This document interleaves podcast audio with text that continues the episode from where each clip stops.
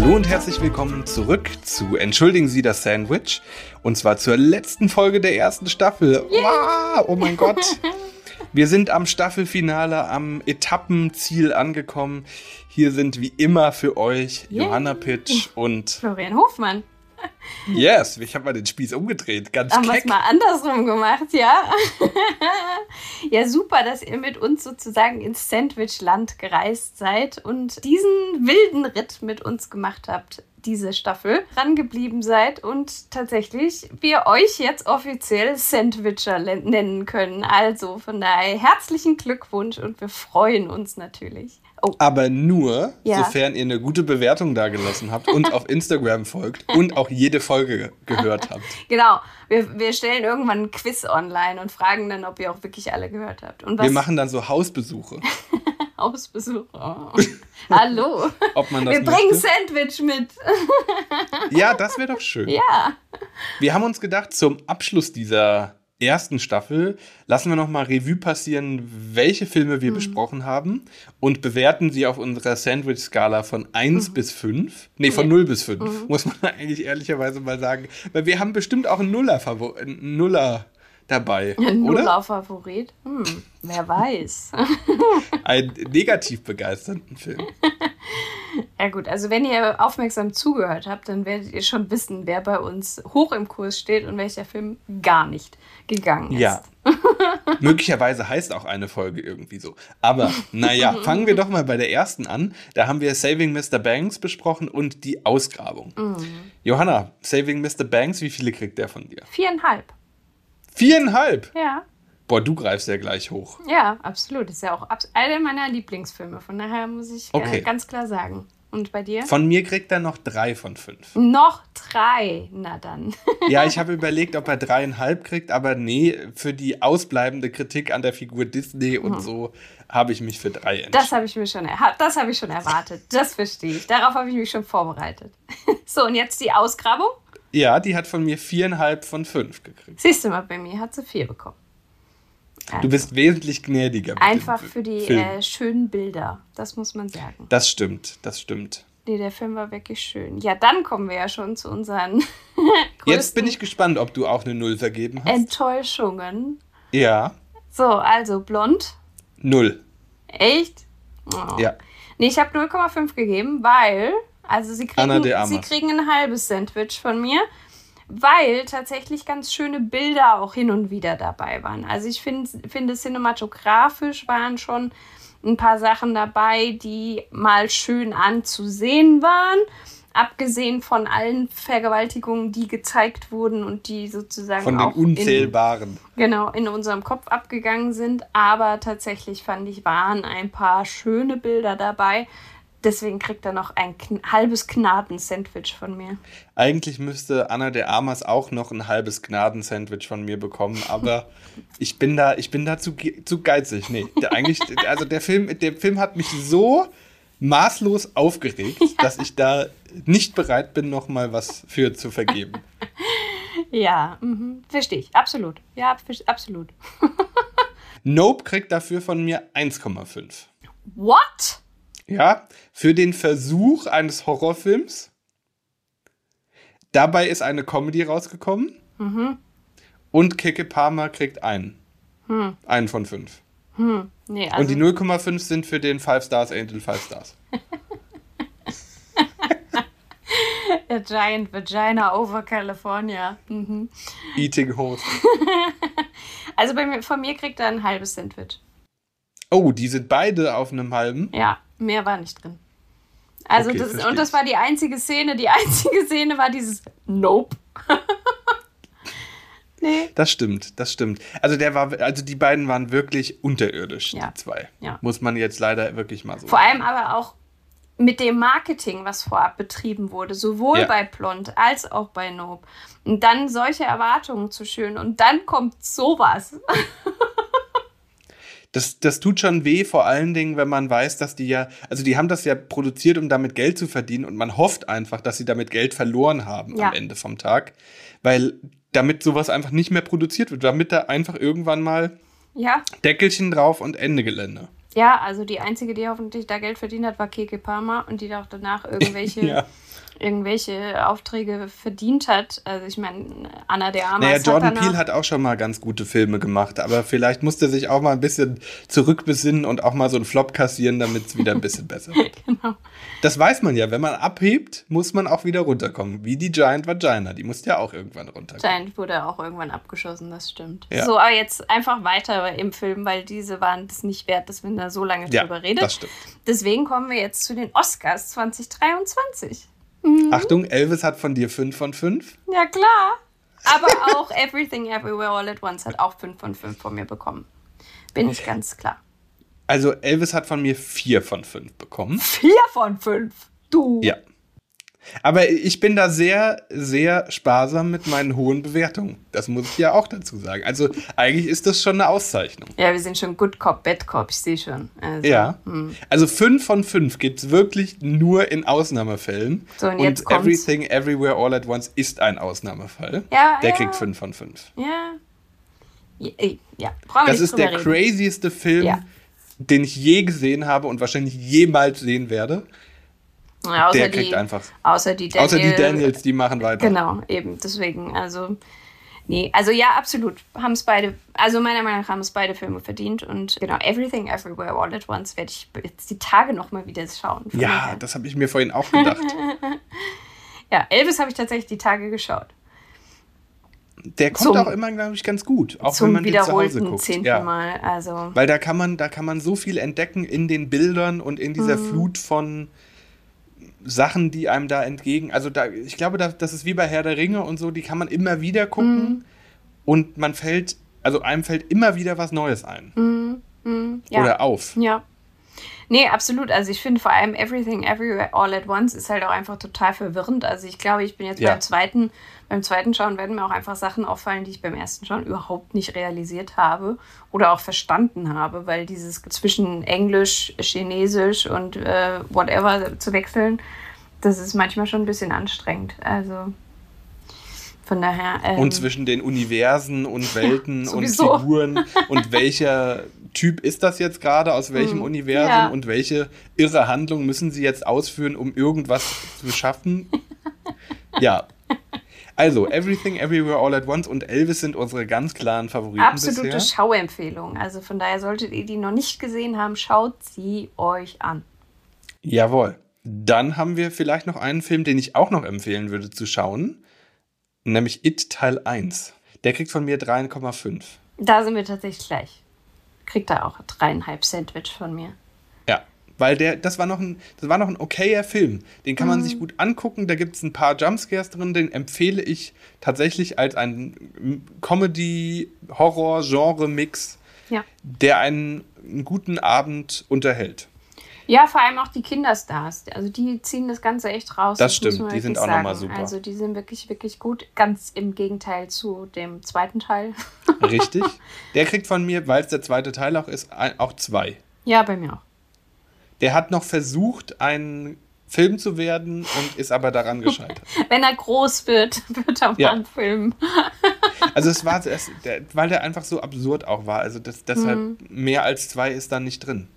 Ja, die wollten halt zu viel. Also ich finde, dieser Film, der zeigt halt einfach, wenn man zu viel CGI-Budget hat, dann verliert man sich einfach in dem und Im achtet Klein, nicht mehr, ja, und achtet nicht mehr auf irgendwie die wichtigen Sachen. Und die wichtigen Sachen sind halt oft einfach die Story. Und wenn du dann eben plötzlich einen Alien da rausholst, der von Meteoriten runtergefallen ist oder whatever, und dann äh, sitzt du, sitzen deine Zuschauer und dann auf einmal da und denken sich, hä? Wo kommt Aber das ich meine, die her? Story ist ja, ist ja Stephen King ich glaube, da haben sie jetzt gar nicht so viel dran rumgedoktert. Ich finde einfach in die, auf diesen drei Stunden aufgebläht oder drei Stunden 15 oder was es mhm. ja am Ende sind, das ergibt einfach für mich überhaupt keinen Sinn, dieser ganze Schmarrn dann am Ende vom Tag. Mhm. Und da denke ich mir halt so, ja, dann, hätt, dann macht halt einfach drei Filme draus, wenn ihr es unbedingt noch ausschlachten wollt. Mhm. Und nehmt euch aber irgendwie für die Sachen noch ein bisschen Storytelling-mäßig Zeit. Und so wirkt das alles einfach so, ach, das müssen wir noch machen, das müssen ja. wir noch machen, das müssen wir noch machen. Und da ist irgendwie wirklich kein guter Film bei rausgekommen am nee. Ende. Mm. Nee. Und das, obwohl so viele gute Schauspieler dabei waren, Schauspielerinnen. Absolut. Also äh, Schauspielerinnen nicht, es war nur Jessica Chastain. Aber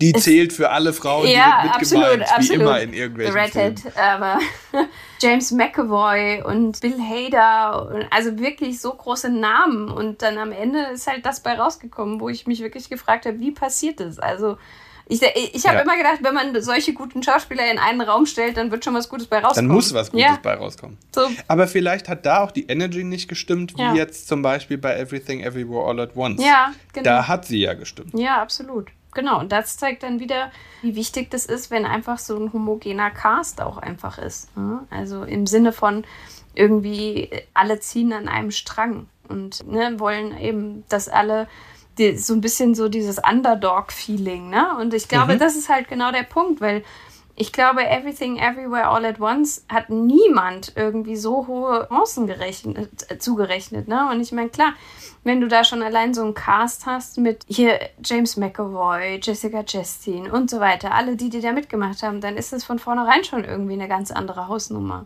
Ne? Ist Also, ein bisschen doomed schon fast, Ja. ne, wenn du so einen Cast hast. ja. Genau, es ist halt einfach, was die Erwartungen angeht. Ne? Und A24, das Studio hinter Everything Everywhere All at Once, Mhm. das hat ja jetzt als einziges in dem aktuell immer noch andauernden Writers und SchauspielerInnen Strike, ja das einzige Studio, was weiter produzieren kann, weil Mhm. Ah, ja? sie alle Forderungen der, der streikenden Parteien angenommen haben bzw. umsetzen. Also Mhm. A24 ist tatsächlich das Studio, was auf die ausstehenden Forderungen eingegangen ist und die produzieren weiter. Im Gegensatz zu allen anderen Studios. Tja. Und da wird ja jetzt auch immer mehr bekannt, was der Disney-Boss irgendwie da gerade raushaut und wie schlecht er eigentlich die Spielenden bezahlt und ja, also ich bin mal sehr gespannt, wie das auch noch weitergeht jetzt und Ja. ob wir nächstes Jahr überhaupt ein paar Filme zu sehen bekommen. Ja, We will see. ja, ja. Dune zum. Beispiel, Dune zum Beispiel wurde, wird ja jetzt wahrscheinlich auch verschoben.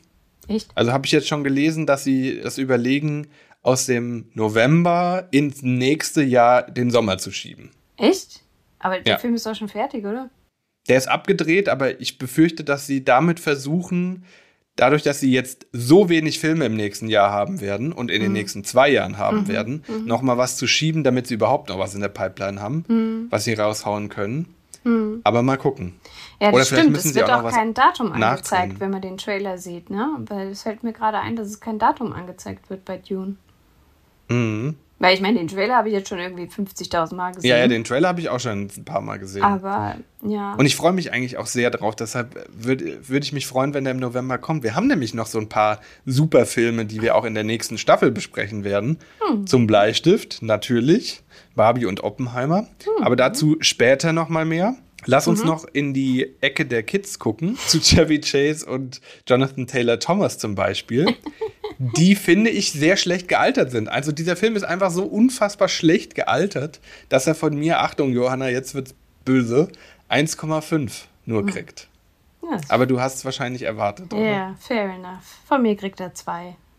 Oh, okay, das hätte ich jetzt auch nicht erwartet. Ja. Tja, siehst du mal. Und ich einfach unverbesserlich? Der kriegt 4,5. Nee, von mir kriegt er nur drei. Siehst du? Dich, dich konnten die Kinder, die Kinderschinken nicht mehr begeistern. Dann haben wir diverse Trailer besprochen, zu denen wir jetzt kein, kein Votum abgeben. Aber auch das haben wir uns gedacht, machen wir in der nächsten Staffel auch nochmal, dass wir uns mal an einem Thema entlanghangeln, statt an einem oder beziehungsweise zwei Filmen, die wir für eine Folge vorgesehen haben. Und ja, in der letzten Folge haben wir uns überraschen lassen und wurden überrascht von einem australischen Horrorfilm. Oi! Eigentlich, eigentlich muss man ja ganz ehrlich sagen, dieses Kino und diese Kinofilme, die suchen uns ja auch raus. Oder? Die wollen, dass wir da reingehen. Die sind für uns kuratiert, weil wir sagen, wir wollen hier einen schönen Abend haben, wir wollen hier lachen. Und deshalb haben wir Oi Talk to Me gekriegt. Oi! Den haben wir ja in der letzten Folge schon besprochen. Dementsprechend wiederholen wir jetzt einfach nur noch mal unser Votum dazu. Also ich habe drei gesagt, drei von fünf. Und Johanna, du? Ich habe, glaube ich, auch drei gesagt. Du hast auch drei gesagt. Nachdem ich 2,8 geben wollte, es aber nicht durfte, weil man den Sandwich nicht so gut teilen kann, wurden es die drei. Ja, also wie wir auch schon gesagt haben, er hatte ein paar schöne Bilder drin und war auf jeden Fall nicht der schlechteste Horrorfilm. Die Story ein bisschen platt, aber fair enough. Dafür haben sie schöne Bilder drin gehabt, hin und wieder. Und er läuft jetzt auch ganz gut an, habe ich gehört. Also, ja? oder habe ich gelesen, ja. Ah. Also, der hat jetzt schon sein Budget eingespielt, was er ausgegeben hat. Ach, ja, krass. weil es ist nämlich mhm. parallel zum Deutschlandstart auch der USA-Start gewesen. Mhm. Und ja, da habe ich jetzt auch noch ein paar Letterboxd-Kritiken gelesen, zum Beispiel eine, die ich auch wieder sehr lustig fand. Nicht wortlaut, aber zur, zur Handlung kommentierend. Das passiert, wenn man 2023 halt immer noch Snapchat benutzt. Und das finde ich sehr lustig. Einfach weil das ja wirklich so eine App ist, die auf einmal irgendwie so weg ist. Hm. Ja, siehst du mal, Snapchat sagt mir noch nicht mal was. Also, wenn du mir jetzt von ICQ erzählen würdest, dann würdest du sagen, ah ja, das kenne ich. von ICQ, oh Gott. Aber was glaubst du, wie viele Dates ich auf ICQ vereinbart habe früher mal? Mann, Mann, Mann, das war noch Zeit. Gibt es das heute noch? Nein, ne? Nee, ich glaube nicht. Ist bestimmt, ist, ist bestimmt jetzt Twitter oder so. Also nein, heißt ja nicht nein, mehr Twitter. Twitter ist ja jetzt X. Ja, genau, X, X. X.com. ja, Johanna, was erwartet uns denn auf unserem wilden Ritt in der nächsten Staffel? Naja, ganz klar, die Sommer-Highlights von 2023, nämlich Barbenheimer. Also die Fusion von Barbie und Oppenheimer zwei Filme, die ich tatsächlich schon gesehen habe und sehr darauf gewartet, dass du sie endlich gesehen hast, damit wir darüber reden können. Ich war leider im Urlaub, deshalb konnte ich sie noch nicht sehen. ich bin pünktlich zum Filmstart in den Urlaub geflogen. Ja, toll. Nein, sonst hätten wir zusammen dahin gehen können und wir hätten gemeinsam ja. lachen können.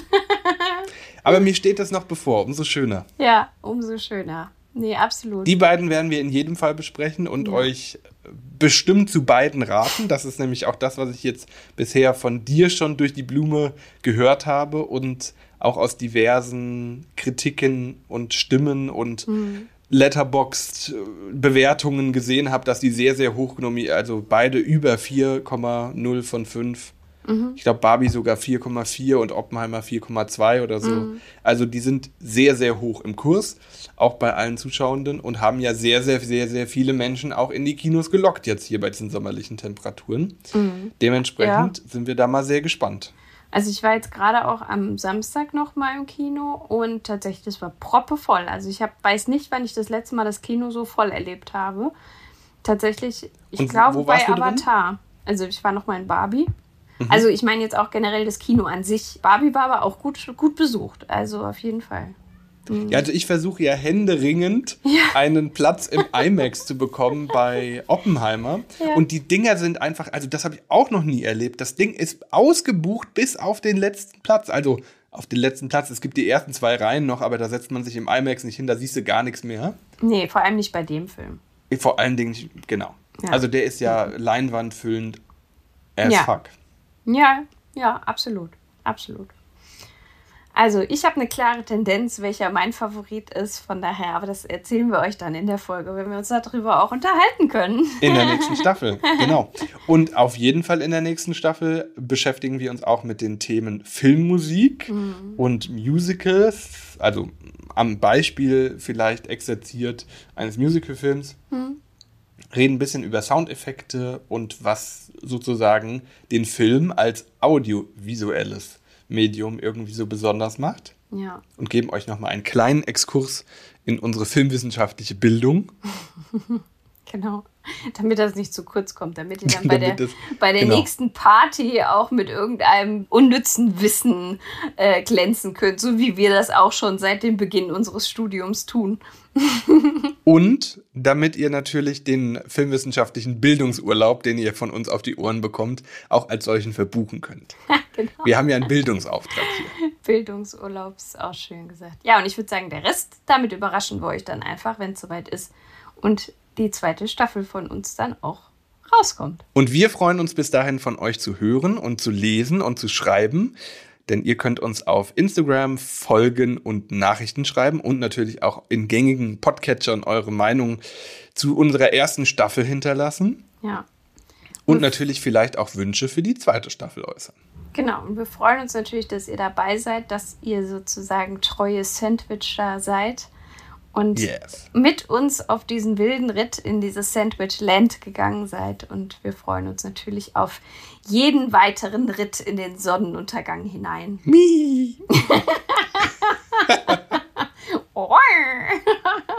Und damit wünschen wir euch, was auch immer für eine Tageszeit ihr gerade seid und hört, einen wunderbaren Tag, eine schöne Nacht, einen guten Morgen und ja, alles, was geht. Kommt ins Kino oder auf die Blu-ray oder aufs Sofa, wo auch immer hin.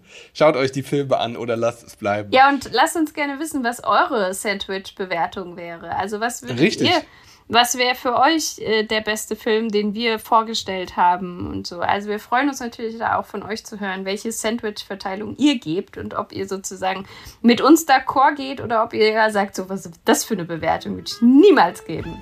So sieht's mal aus. Also da freuen wir uns natürlich, das zu hören. Bis dahin, macht's gut und gehabt euch wohl. Tschö mit Öl.